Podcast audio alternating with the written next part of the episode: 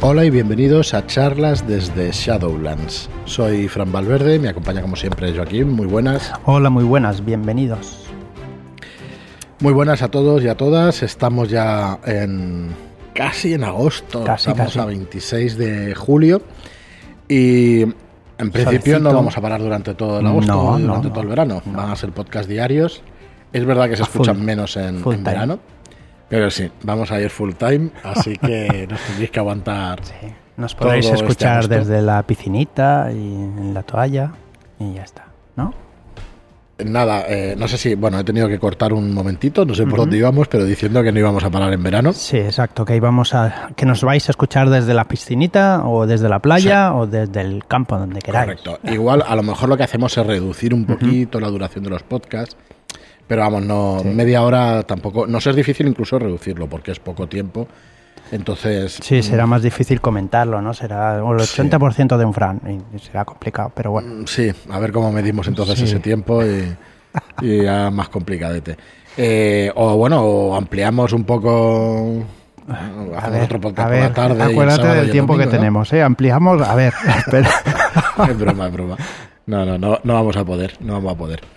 Bueno, dar un saludo desde aquí a. Eugenia y a David, Sí. los trotamundos roleros, de tour, los roleros viajeros. tour por España. Están de tiro por España pegándose un viaje de estos históricos, creo yo. Porque no sé si han podido ver a 8 o 10 Shadowlanders ya y lo que les queda. Así que nuestras felicidades porque es, un, es una pasada. Mm. La verdad es que está muy bien. Y, y bueno, nada más. Hoy vamos a ir con esoterroristas, como todos los lunes. Vamos a, a explicaros más cositas de la guía definitiva del esoterror.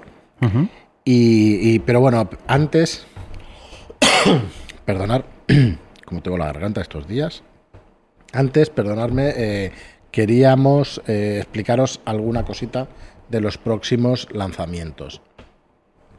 Estamos eh, con dos veranos, que muy probablemente salga este viernes en preventa, todavía no es definitivo, pero bueno, eso queremos. ¿Vale? Sí. Y- Una cosa, perdona. Sí. Antes podemos dar las gracias a todos los que hayan entrado en, o los que entraron ya el viernes Sí, pasado y de Vástagos 3, que habéis estado ahí con nosotros y darlos las gracias. Pero para y un fuerte abrazo. Vástagos de Subnigurat va a ser un histórico dentro de, nuestras publicaciones.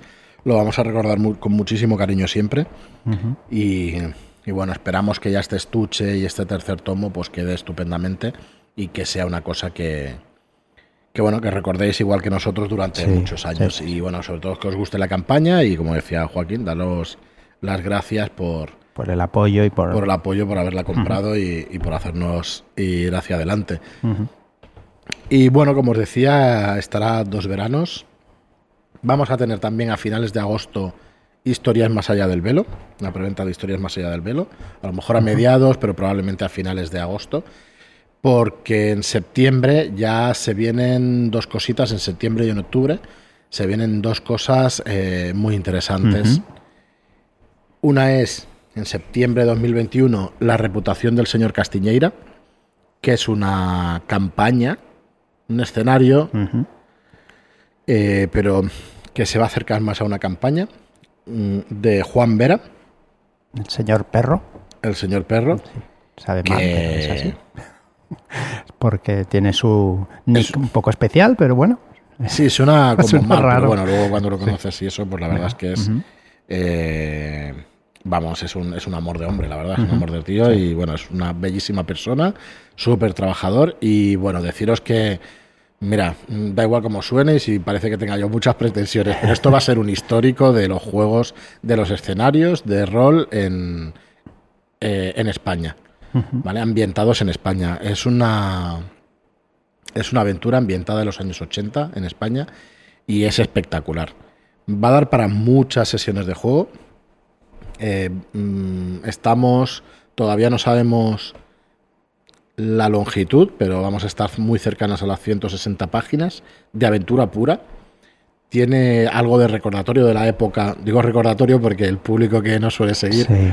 vosotros pues bueno, soléis estar por nuestra edad, entonces es recordatorio de los años 80, eh, creo, creo que son los 80, nada de los 90, ahora eh, disculpadme, entre los 70 y los 80, pero vamos, que vosotros vais a recordar perfectamente. Sí, no es que cosas. recordemos todos el, el golpe de Estado de Tejero, ¿no? el intento de golpe de Estado, pero todo lo que quedó después, desde luego lo recordamos y, y lo hemos visto muchísimas veces. El resto de cosas igual, lo que salía por la tele, el, Claro. eh, toda la sociedad, cómo funcionaba y todo eso lo conocemos de primera mano. Entonces, por eso hablo de recordatorio, pero hay unas notas históricas al final del módulo que realmente está, está muy bien. Entonces, bueno, ya os digo que para mí eh, estamos hablando de un, mm, de un módulo que va a ser histórico en, en el rol español, es que estoy convencido. Y si no, pues bueno, el tiempo lo dirá y nos pondrá cada uno en su sitio, pero yo de verdad que sí, eh, que, que estoy muy convencido. Entonces va a salir eso en septiembre, eh, todavía el día no os lo podemos decir, y luego va a salir La piel de toro, la tercera edición de La piel de toro, el clásico de Ricardo Ibáñez, y además con una aventura, con aventuras suyas, tres aventuras suyas, si no me falla la memoria, y una aventura de Enric Muraday, también que acompaña a esta nueva edición de La piel de toro. Y bueno, que, que la verdad es que mm, no sé si habéis podido ver la portada, lo tenéis en shadowlands.es barra lanzamientos, pero como siempre Marlock, como director de arte y portadista, la verdad es que Es está espectacular. sí, sí. Está muy chula con esa potencia que tienen sus imágenes de portada. Y bueno, La piel de toro, que va a ser una nueva edición de ese clásico para la llamada de Tulu. No hemos dicho también que la reputación del señor Castiñeira es para la llamada de Tulu. Así que, bueno, esperamos que, que os gusten porque, sinceramente, eh, bueno, estamos poniendo mucho empeño y mucho trabajo en que estos módulos queden especialmente bien. Bueno, como todo lo que hacemos, ¿vale? Pero mm, todo lo que hacemos no le ponemos no- un cariño y una Sí. brutal. sinceramente, o sea, lo que es la piel de toro, que ya lo, conoce, lo conoceréis este módulo, y Castiñeira, mm, vamos, va a quedar espectacular. Por cierto, que el arte de Castiñeira va a ser por, por Alberto Martínez. Ujú. eh, Kisama, que, que es, que es espectacular. Lo que hace muy, este muy, chico muy, es espectacular. guapo. Lo que haces Alberto, vamos, no, nos tiene flipados. Y, y bueno, y esperamos que también guste. Es una cosa muy, muy, muy distinta a lo que venimos haciendo. Y como os digo, pues espero que, que os guste. Bueno, nada más. Vamos con la entrada de hoy, vamos con, con esoterroristas. Ujú. Y seguiremos hablando de las posibles células, eh, presuntas células exoterroristas, ¿vale? Correcto. Y su forma de actuar y su jerarquía y sus, sus cosas malvadas, ¿vale? Cuando quieras empezamos. Dale, dale. Ya. Pues para empezar hablaremos de los socios de inversiones Enertia, ¿vale? Es una empresa, en principio es una empresa afincada en Silicon Valley, que une el mundo de la magia de las finanzas con las del software, software innovador, ¿vale? Y fue creada en el 31 de octubre de 1980. Eh, se sabe de esta fecha porque se han intentado o se han eh, cogido varios correos electrónicos por parte de la Ordo Veritatis al señor fundador Curtis Lansbury. Vale.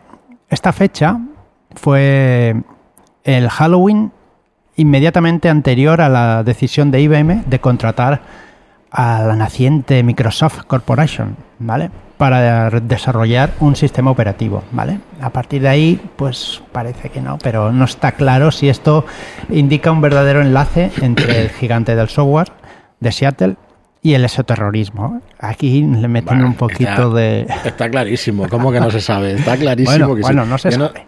¿Tú sabes la historia de Microsoft, de Microsoft cómo subió y Eh, tal? Subió no. por eso, porque tuvo la, ca- la, la potra, la suerte, ¿vale? Eh, sus contactos tenía que tener y a lo mejor la versión de software sería buena, pero IBM pues contrató a Microsoft, ¿vale? Y en lugar de comprar, digamos, el software, lo que hizo fue pagar una licencia por cada uno de los software y hizo que Microsoft subiera, Subiera como la espuma. Claro, y se, se convirtió en la primera del mundo. Nadie, nadie podía prever que los PCs, los personal computers, pues fueran tan demandados por toda la gente. Entonces. Vamos, yo veo clarísimo que esto era una operación esoterrorista para tener un software en casa de cada ciudadano Para americano. tenernos y del vigilados, quizá. Vamos, del todo. Bien, bien. Muy bueno, bien. pues segui- seguimos en los 40 años que lleva ya instrumentando financieramente a un número incontable de empresas tecnológicas y muchas de ellas pues se han convertido en grandes de la industria informática, ¿vale? O sea que lo que decíamos de el software y el esoterrorismo pues va muy ligado con esta empresa, ¿vale? En ella existen pues varios socios. Eh, Lansberry, que es un, un, heredero de una familia muy importante. De 80 años, De 80 años ya tiene este hombre. Pues eh, empezó con atrevidas especulaciones en bolsa y, y también algo un poco sórdido. Decía que tenía un cáncer incurable y después con una farmacéutica que, le hizo, que se lo curó, la hizo ganar una cantidad de dinero pues inconmensurable, ¿no? esos que hacen daño a la vista. También existe el señor Allen McLean. McLean no suena, ¿verdad? Mm. John, John McLean. John McLean, bien. Fundador y antiguo presidente de Frextext filántropo renombrado y poseedor de franquicias de deportes de la NBA, NHL y MLB. O sea, ¿MLB qué coño es? MLB no lo sé. La, NBA sí, la NHL... Igual es el béisbol, ¿no? Puede ser la de béisbol. NHL es la de rugby o fútbol americano, como quiero creer. Y MLB no lo sé. Bueno, creo que es, seguro que puede ser la de béisbol. ¿sabe? Puede ser. No lo sé, no lo sé. La NHL me suena a la de hockey. NHL no es la de fútbol americano. Pues no. No, ahora no me acuerdo, pero no es la. No sé qué bowl, pero no me acuerdo. Vale. Vaya, vaya conocimiento tenemos de licencias de cosas americanas. Pero bueno, este hombre tiene mucho dinero. si tiene franquicias en deportes así, imaginaos. Venga, y luego tienen otros tres socios más. Forrest Rowley, inventor del formato de compresión de sonido, el punto WEX, cofundador de las firmas tecnológicas Lohal y Setlot y famoso por su participación en Futurcamp, un programa de pupilos para promocionar a los visionarios de la tecnología del mañana. Vamos, es todo gente de muchísimo dinero. De mucho dinero, sí. Hombre, para meterse en, tecnologías informáticas y subir empresas de esta manera es, es importante pues tener detrás al capital, ¿no? Tenemos después a Ernest Long, que también está metido en miembro del consejo de la Nasdaq, Nasdaq Vale, y después también a Kevin McDougall. Es un magnate inmobiliario, ¿no? Bueno, que tenía grandes posesiones de, terreno en Santa Clara, California, antes de que el lugar se convirtiera en el epicentro del sector tecnológico. O sea que ya lo veían venir todo esto. Bueno, por haceros spoiler, estos socios de inversiones de Nertia eh, lo que está intentando es, eh, bueno, se, interceptaron varias conversaciones donde lo que parece ser que, hacían era aprovecharse del miedo del efecto 2000 para intentar derrumbar la, economía global. Exacto. Y, bueno, cuando la fecha pasó sin incidentes, se asignó un nuevo equipo de analistas de datos para ver cuál es la verdadera intención del proyecto reprogramar. Y parece ser que han concluido que es nada menos que un intento de reconfigurar la conciencia humana. ¿vale? O sea que esto esta célula. estamos... Que, seáis todos directores de juego los que escuchéis esto, porque, porque si no, pero bueno, dentro de dos semanas nos acordaréis de esto. Esto es campañón. Sí, sí, es que esta, sola, esta célula da para campaña perfectamente. Mm. Bueno, casi cada, cada, una, cada una de las células casi da para una aventura bien, bien grande, ¿no? Mm. Pues seguimos con el cónclave de jefes secretos, eterno, ¿vale? Por norma general, los agentes de la Ordo sabemos, porque yo me incluyo, sabemos que cualquier organización que muestre abiertamente su interés por la magia ocultista no suele estar afiliado con el enemigo, ¿no? Con el esoterror, porque dices, ¿cómo te vas a mostrar tan, tan abiertamente, ¿no? Pero hmm. existe la, excepción que confirma la regla, como en todos lados, ¿vale? Es la Sociedad Ocultista Londinense de la CEJS, conclave eterno de jefes secretos, ¿vale? Es que les gusta mucho. Las siglas, esto, las siglas.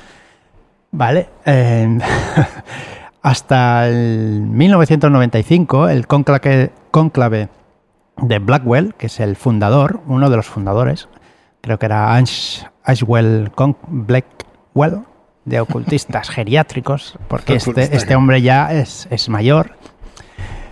Eh, se comportaban más bien como una reunión de- del té, ¿no? Semanal, Sí. que todos los ingleses pues les gusta. Más que una, una célula de eso terrorista. Bien, entonces Blackwell recibió un nuevo paquete de los jefes secretos. Los jefes secretos es una célula alemana, un poco más grande, pero secreta, ¿vale? No era... Y recibió esta gente eh, londinense un paquetito que contenía rit- rituales revisados y el supuesto secreto de la inmortalidad. Desde ese momento, ningún miembro de la CEJS, sin importar su edad, ha muerto, ¿vale? Haría algún chiste aquí, pero no, no conviene. Eh, según un informante, ninguno de ellos parece haber tenido más de, de 70 años. O sea que no parece que tengan más de 70 años ninguno de los integrantes. Así que algo esotérico hay. A partir de, entonces eh, se dice que quieren ir incorporando nueva, nueva sangre al- a la célula.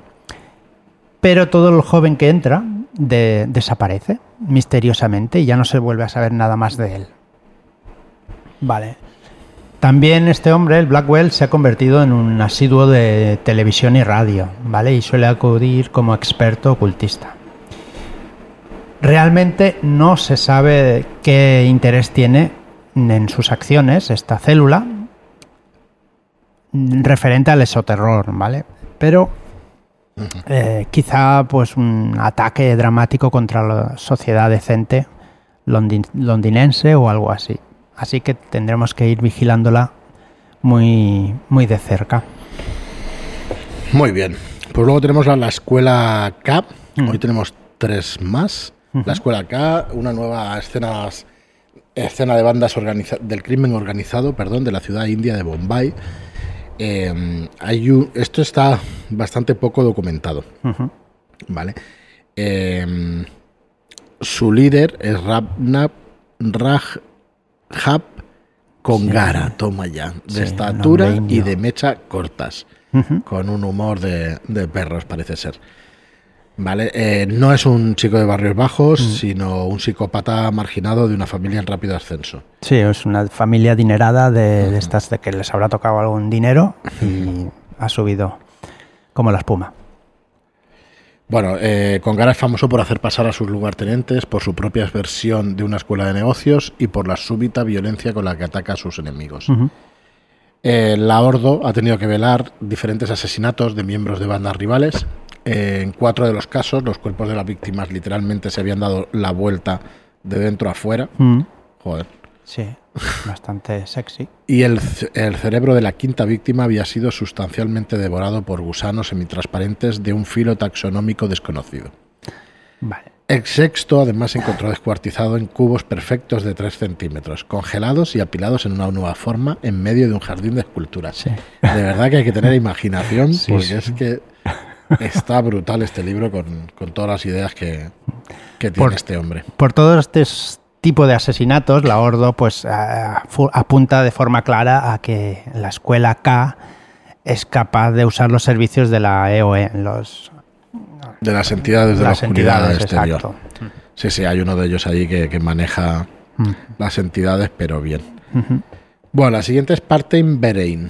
Partein Verein es el nombre de un club sexual clan- clandestino en Dresden, en Alemania.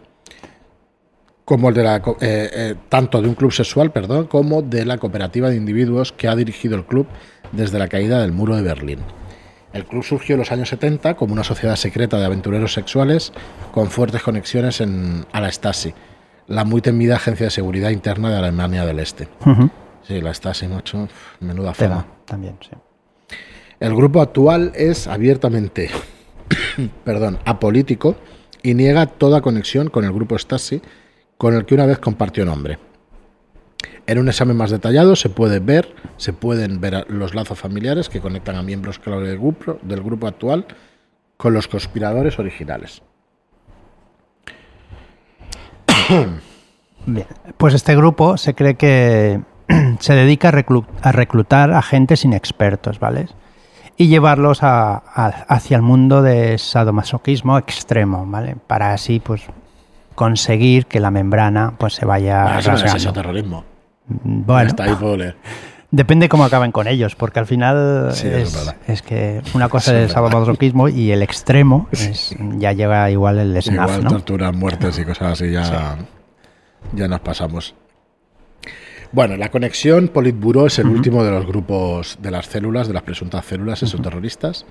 Sí. Eh, Desde el 2002 al 2007, la ORDO se embarcó en una iniciativa que esperaba hacia el frente del gobierno chino, ¿vale? Denomina, haciendo un puente hacia ese, hacia ese gobierno. Y lo de- denominó Puente Dragón, ¿vale? Este programa de alcance político y diplomático obtuvo un, un éxito inicial, velando diferentes misiones. En el 2006 se activaron varios grupos de agentes locales. Fueron tres grupos y obtu- obtuvieron éxitos sólidos en las operaciones de la perla Electrón, el falso engaño y señuelo peonía. Pero a finales de año fueron barridos del mapa por las fuerzas de seguridad interna. Todo esto indica que puede llegar a pensar, vaya, que se llegó mucho más arriba en el poder chino por parte de la célula enemiga, ¿vale? O sea que todo nuestro gozo metido en un pozo. Aunque la tarea es increíblemente difícil y peligrosa, debemos hacer de la infiltración y destrucción de la conexión Polímburo una cuestión de altísima prioridad. No podemos permitirnos tener una potencia emergente de tal magnitud influenciada en secreto por la oscuridad exterior. pues si esto no es un inicio de campaña, que, Vamos. que el exoterrorismo haya entrado en, en China, a ver qué lo es. Porque vamos, Totalmente. Ostras, pues debe ser una campaña y de las difíciles, porque China no es un no es un lugar totalmente abierto a nada, ¿no? no, no, para nada. Imagínate la cantidad de, de cosas que te puedes encontrar ahí en China. Brutal. Bueno, pues creo que hoy vamos a dejar el episodio por aquí. Como decíamos, un poquito más, más suaves los episodios estos de verano.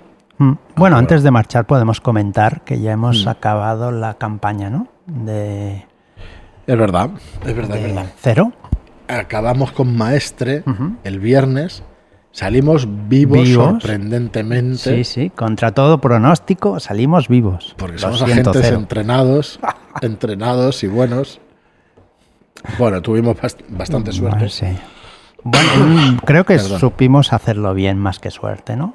Yo creo que Mm, sí. Bueno, pero podíamos haber tomado cualquier otra decisión al final. Sí. Entonces, eh, sí, no lo hicimos mal, yo creo que no lo hicimos mal, pero, pero sí que podía, podía, podíamos haber tocado la pared en aquella ocasión. Sí, coger las cosas. Sí, entonces liarla. Lo hubiéramos liado, me parla. Mm. Entonces, Sí, bueno, no, no lo sé, no lo sé si hicimos.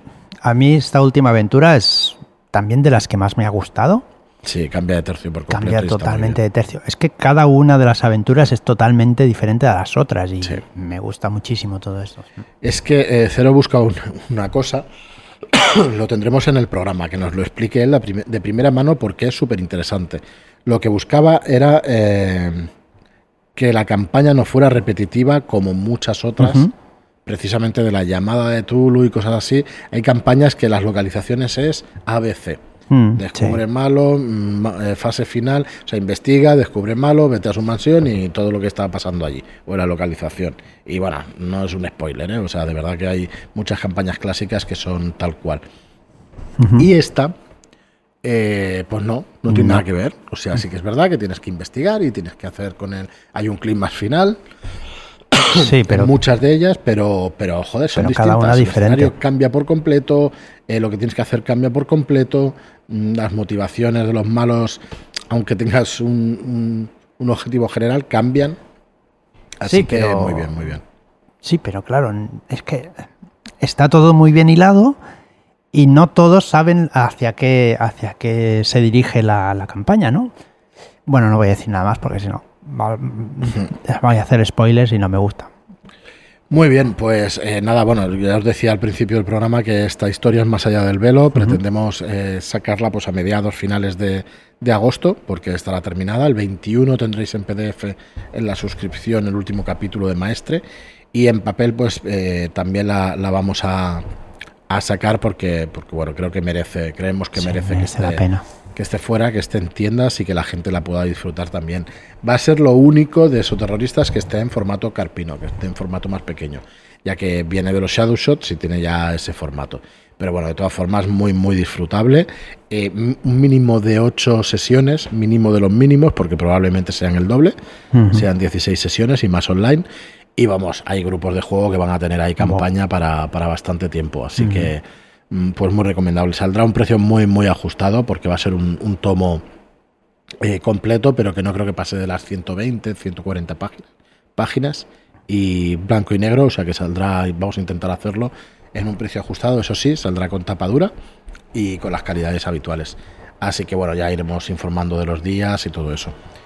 Y nada más, muchísimas gracias a todos por estar ahí. Muchas gracias por vuestras reseñas de 5 estrellas en iTunes vuestros me gusta y comentarios en iBox y por, eh, por recomendarnos en redes sociales, que, ya lo vi, Iker, que estabas ahí poniendo ahí los enlaces a los podcasts y eso, o sea que muchísimas gracias. Y nada más, gracias y hasta el próximo programa. Muchas gracias y hasta la próxima.